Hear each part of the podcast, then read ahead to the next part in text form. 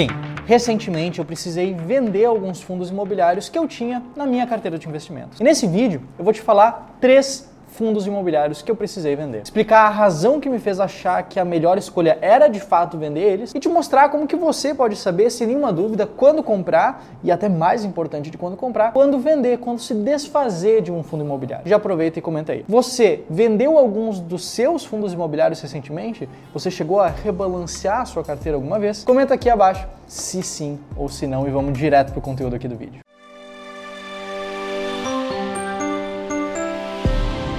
O primeiro fundo imobiliário que eu tenho para citar nesse vídeo aqui é o fundo RBHG11, o Rio Bravo Crédito Imobiliário High Grade. Só que aqui eu já preciso deixar uma coisa muito, muito clara para você que está me assistindo. Tudo que eu vou falar nesse vídeo aqui é referente à estratégia que eu uso para aplicar na minha carteira de investimentos. Como que eu seleciono e desseleciono os fundos imobiliários que entram no meu portfólio pessoal. O fato aqui é o seguinte, não é porque eu citei eles que eu vendi recentemente que você, se tiver na sua carteira de investimentos, deve vender eles também. Isso aqui não é uma recomendação de investimentos. Isso aqui é um vídeo explicando o racional que embasou algumas decisões recentes que eu tomei com os meus investimentos. Beleza? Eu acho sempre importante muito deixar isso claro, porque tudo que a gente traz aqui não é para te recomendar, te indicar alguma coisa, mas sim para fazer com que você aprenda a investir melhor e aprenda também a tomar melhores decisões de investimento por conta própria. Esse fundo específico, o RBHG11, como o próprio nome dele já dá uma dica, ele é um fundo de papel, um fundo de CRIs. É um fundo que aplica em títulos de renda fixa atrelados ao mercado imobiliário. E conforme você pode ver nesse gráfico de barras aqui, ele tem uma divisão setorial bastante variada: varejo, loteamento, indústria, corporação e por aí vai. E se você olhar para a carteira completa, realmente é uma carteira também bastante diversificada. Agora, desde o começo do ano, desde o começo de 2022, em questão de preço da cota, o fundo está praticamente no zero a zero. Ali, no momento que a gente separou aqui esse gráfico para botar no roteiro, estava em 0,4% positivo, basicamente ali no 0 a 0. Nos últimos 12 meses, esse fundo está com uma mediana do dividend yield bastante alta, de 1,25%, e está com um bom desconto de 0,89, mais ou menos uns 10% de desconto frente ao valor patrimonial, mas o fato é que hoje, por exemplo, ele não aparece no ranking da minha estratégia. Por que ele não aparece? Porque ele não possui liquidez suficiente. E ter um método claro, ter uma estratégia clara que te guie ao longo do tempo é importante justamente para te proteger de possíveis riscos que podem aparecer em fundos, por exemplo, de menor liquidez. Vou te falar alguns números aqui que eu quero que o pessoal aqui coloque na tela para você ver qual foi o resultado que eu obtive com esse fundo. O meu preço médio no momento que eu vendi foi de R$ 83,56, ou seja, esse foi ponderadamente o preço que eu paguei pelas cotas que eu tinha. Só que esse foi o preço médio de compra. O preço que eu vendi esse fundo foi de R$ 89,20 com 20 centavos, o que gerou ali um lucro de R$ 5,64 por cota. Além disso, como ele é um fundo imobiliário, como ele distribui muitos rendimentos, eu separei aqui, eu vi que o rendimento que ele pagou no período foi de mais ou menos 13 reais por cota. Então, se a gente somar tanto o lucro obtido na venda como os rendimentos distribuídos no período, nós teríamos um resultado bruto por cota de R$ 18,64. Eu estou apresentando as questões aqui brutas de imposto de renda, porque o imposto depende de várias outras coisas que poderiam ter acontecido. Se eu vendi alguma coisa com prejuízo, eu posso bater com lucro para pagar menos imposto e por aí vai. Mas esse foi o resultado, um resultado positivo de R$ 18,64 por cota. E essa informação que eu acabei de te passar, tanto dos resultados que eu obtive com esse fundo, como o motivo de eu ter vendido ele, tem tudo a ver com essa explicação que eu vou te dar agora. Mas já vai deixando o teu like, já vai te inscrevendo aqui no canal que eu quero te falar agora por que, que eu vendi ele realmente. E você pode ter entrado nesse vídeo se perguntando, tá, fundos imobiliários são um investimento de longo prazo, as pessoas falam que é longo prazo, as pessoas falam que eu tenho que acumular cotas, que eu tenho que fazer um buy and hold nos fundos. Por que, que eu vendi um fundo imobiliário como esse, por exemplo? E o fato é que, sim, para mim, eles são um investimento para o longo prazo, assim como vários outros produtos de renda variável, como ações, como ETFs e por aí vai. Só que isso não significa que você não deve vender eles. Eu invisto em fundos imobiliários para o longo prazo apenas para dinheiro que eu vou usar daqui cinco anos, pelo menos. Meus objetivos estão todos muito mais distantes do que isso. Só que isso não quer dizer que eu precise ficar com todos os fundos imobiliários, todos os ativos que eu escolher por todo esse período. Eu não acho necessariamente que um fundo imobiliário que vale a pena hoje, que se configure como uma boa oportunidade de investimento hoje vai continuar valendo a pena daqui um ano, daqui dois anos, daqui três anos, por exemplo. É preciso que você se readeque ao longo do tempo, é preciso que você reavalie a sua carteira de investimentos ao longo do tempo.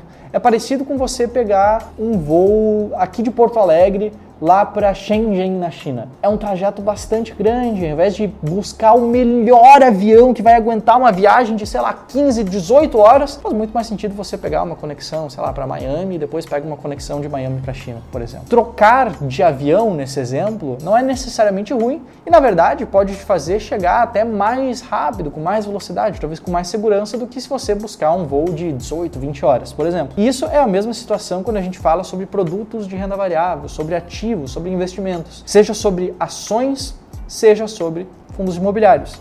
Isso porque o nosso foco aqui é ganhar dinheiro com os nossos investimentos, não é se prender a algum ativo específico e dizer, não, esse aqui é o meu ativo queridinho, eu nunca vou me desfazer dele. Isso não é o objetivo aqui. Nosso objetivo é usar os nossos investimentos para ganhar dinheiro. E o fato é que aqui no Clube do Valor nós gostamos de ativos descontados, ativos que estejam valendo a pena, dado algumas métricas que a gente segue. No caso dos fundos imobiliários, nós olhamos para dois pontos específicos, tanto uma possível valorização na cota, como foi o caso desse fundo, como o caso dos dividendos distribuídos, que é o caso da maior parte dos fundos imobiliários aqui do Brasil. Só que o fato é que nós só olhamos para a valorização, para a possível valorização, para os dividendos que eles distribuem, depois de rodar vários filtros diferentes, sendo esses filtros também muito importantes no contexto da nossa estratégia. Filtros que impeçam a gente de comprar fundos que são pouco líquidos, que têm um maior risco de liquidez, fundos que a gente não tenha tantos dados, tantas informações, fundos que sejam de setores que para nós não são tão interessantes e por aí vai. O fato é que nós fazemos várias classificações, várias filtragens para garantir que a gente está escolhendo aqueles fundos que têm, às vezes, até o menor potencial de dar problema para nós ao longo do tempo. E fazendo todas essas filtragens, tirando aqueles que não são interessantes, fazendo várias classificações, a gente chega em uma lista parecida com essa aqui. Uma lista com vários fundos imobiliários diferentes, em que o ideal seria sempre investir nos mais bem ranqueados dessa lista. E se você quer aprender no detalhe como chegar em uma lista como essa, como chegar nesse ranqueamento de diferentes fundos imobiliários para entender quais que valem mais ou menos a pena, dependendo dos seus objetivos enquanto investidor, que agora, no final do mês de julho, eu vou te mostrar um método passo a passo com ferramentas gratuitas para você conseguir fazer esse ranking por conta própria, para você conseguir fazer o ranking da estratégia S-Rank por conta própria e de forma independente. Se isso é do seu interesse, eu te recomendo então a te inscrever nessa aula, te inscrever na aula do multiplicador de dividendos. Vai ter um link aqui no comentário fixado e também aqui na descrição do vídeo. Mas vamos lá para o segundo fundo imobiliário dessa lista. O segundo fundo dessa lista é o fundo Castelo Branco Office Park, o fundo CEBOP 11. Esse aqui ele não é um fundo de papel, esse aqui é um fundo de tijolo. Você pode ver aqui que dos 110 milhões de patrimônio líquido dele, 102, 103 milhões estão investidos em imóveis. Esse não é um fundo muito grande, ele é um fundo monoativo, ele tem apenas um imóvel, no caso, o Castelo Branco Office Park, um prédio de escritórios, e ao longo de 2022, desde o começo do ano, é um fundo também que, em questão de preço, permaneceu ali muito perto do 0 a 0, 0,5% negativo, é praticamente zerado ali. Vamos falar sobre os meus números, resultados que eu obtive com esse fundo ao longo do tempo. Eu tive um preço médio, ou seja, as compras de forma ponderada que eu fiz nesse fundo, deu ali R$ 73,38 e eu vendi ele a R$ 62,23. Eu obtive um prejuízo na venda desse fundo. Eu poderia aqui falar que eu sou o melhor investidor do mundo, que eu só tenho resultados positivos e por aí vai, mas eu estaria mentindo. O que eu estou fazendo aqui é justamente te falar os motivos que guiam o racional dos meus investimentos e os resultados que eu obtive com eles ao longo do tempo de forma, é claro, sempre muito transparente. O prejuízo que eu tive por cota com esse fundo específico foi de R$ 11,15. Prejuízo por cota por causa da venda.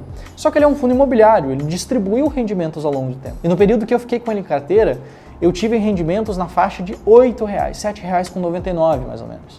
O que deu então um resultado bruto por cota de menos R$ 3,00 com 16 centavos, o que não é tão negativo se eu olhasse apenas para o prejuízo no momento da venda. Se a gente for olhar para a situação atual do fundo, nós temos nos últimos 12 meses um dividend yield ali de 0,8%, ao mesmo que é ok, é mais ou menos ok ali para um fundo de tijolo nos patamares que nós temos hoje em dia, e nós temos também uma relação de preço por valor patrimonial hoje de 0,77, o que é, de fato, um certo desconto. Só que o fato é que esse fundo específico ele não aparece também mais na estratégia S-Rank por dois motivos diferentes. O primeiro deles é que a liquidez do fundo caiu muito, a liquidez dele está muito baixa. E até mais agravante do que isso, o fato é que ele não paga, ele não pagou proventos de forma tão estável assim.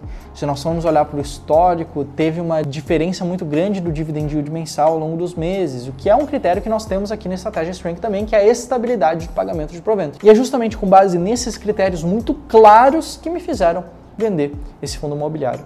E tanto esse como o primeiro, como o último que eu ainda vou te mostrar aqui, todos eles foram vendidos para serem então substituídos por fundos mais bem ranqueados da estratégia. Fundos, por exemplo, que eu citei num vídeo, como esse aqui que eu postei no mês passado falando sobre alguns dos fundos imobiliários que eu comprei, justamente para substituir esses que eu acabei vendendo. E talvez você pense, poxa, mas rotatividade de carteira e o buy and hold, não sei o que lá. Só que justamente essa rotatividade de carteira, de manter a sua carteira saudável, sempre com oportunidades bastante interessantes, que fez justamente a estratégia Strength nos nossos testes históricos conseguir obter uma rentabilidade acima da média. Se liga só nesse gráfico aqui, você consegue ver claramente como ter uma estratégia que sim exige uma certa rotatividade, exige vender alguns dos fundos imobiliários que você tem ao longo do tempo e trocar por outras oportunidades, pode fazer com que você colha resultados um pouco melhor.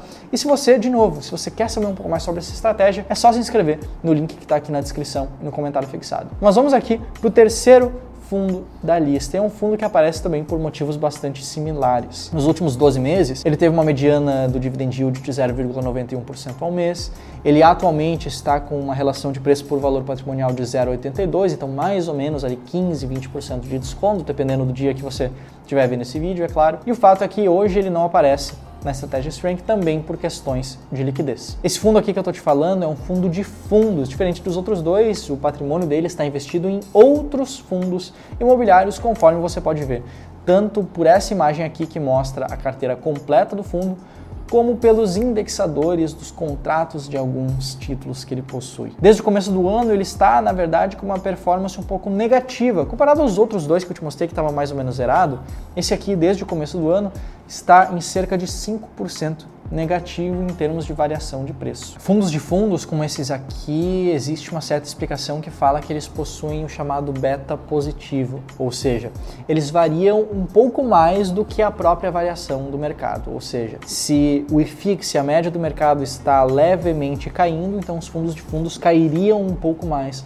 do que elas. Mas essa é apenas uma das explicações, uma das teorias que fala sobre o movimento desse tipo específico de ativo. O preço médio que eu tive ao longo das minhas compras desse fundo imobiliário foi de R$ 80,29 e eu vendi ele a 70 reais, que deu um prejuízo por cota ali. Também, de novo, negativo, prejuízo de R$ 10,29. Mas esse fundo imobiliário pagou rendimentos ao longo do tempo e considerando os rendimentos que foram pagos no período de mais ou menos R$ 7,75 por cota, isso daria um resultado bruto levemente negativo de R$ 2,54. Esse fundo é o RFOF11, o RB Capital 1 fundo de fundos e também é um fundo que eu vendi recentemente. Se você gostou desse vídeo, se você gostou da transparência, se você gostou do método que eu te expliquei aqui, dos resultados passados desse método, eu quero te convidar novamente a te inscrever no evento, vai ter um link aqui no comentário fixado, vai ter um link aqui na descrição, e eu te vejo aqui no nosso próximo vídeo sobre fundos imobiliários aqui no canal do Clube do Valor.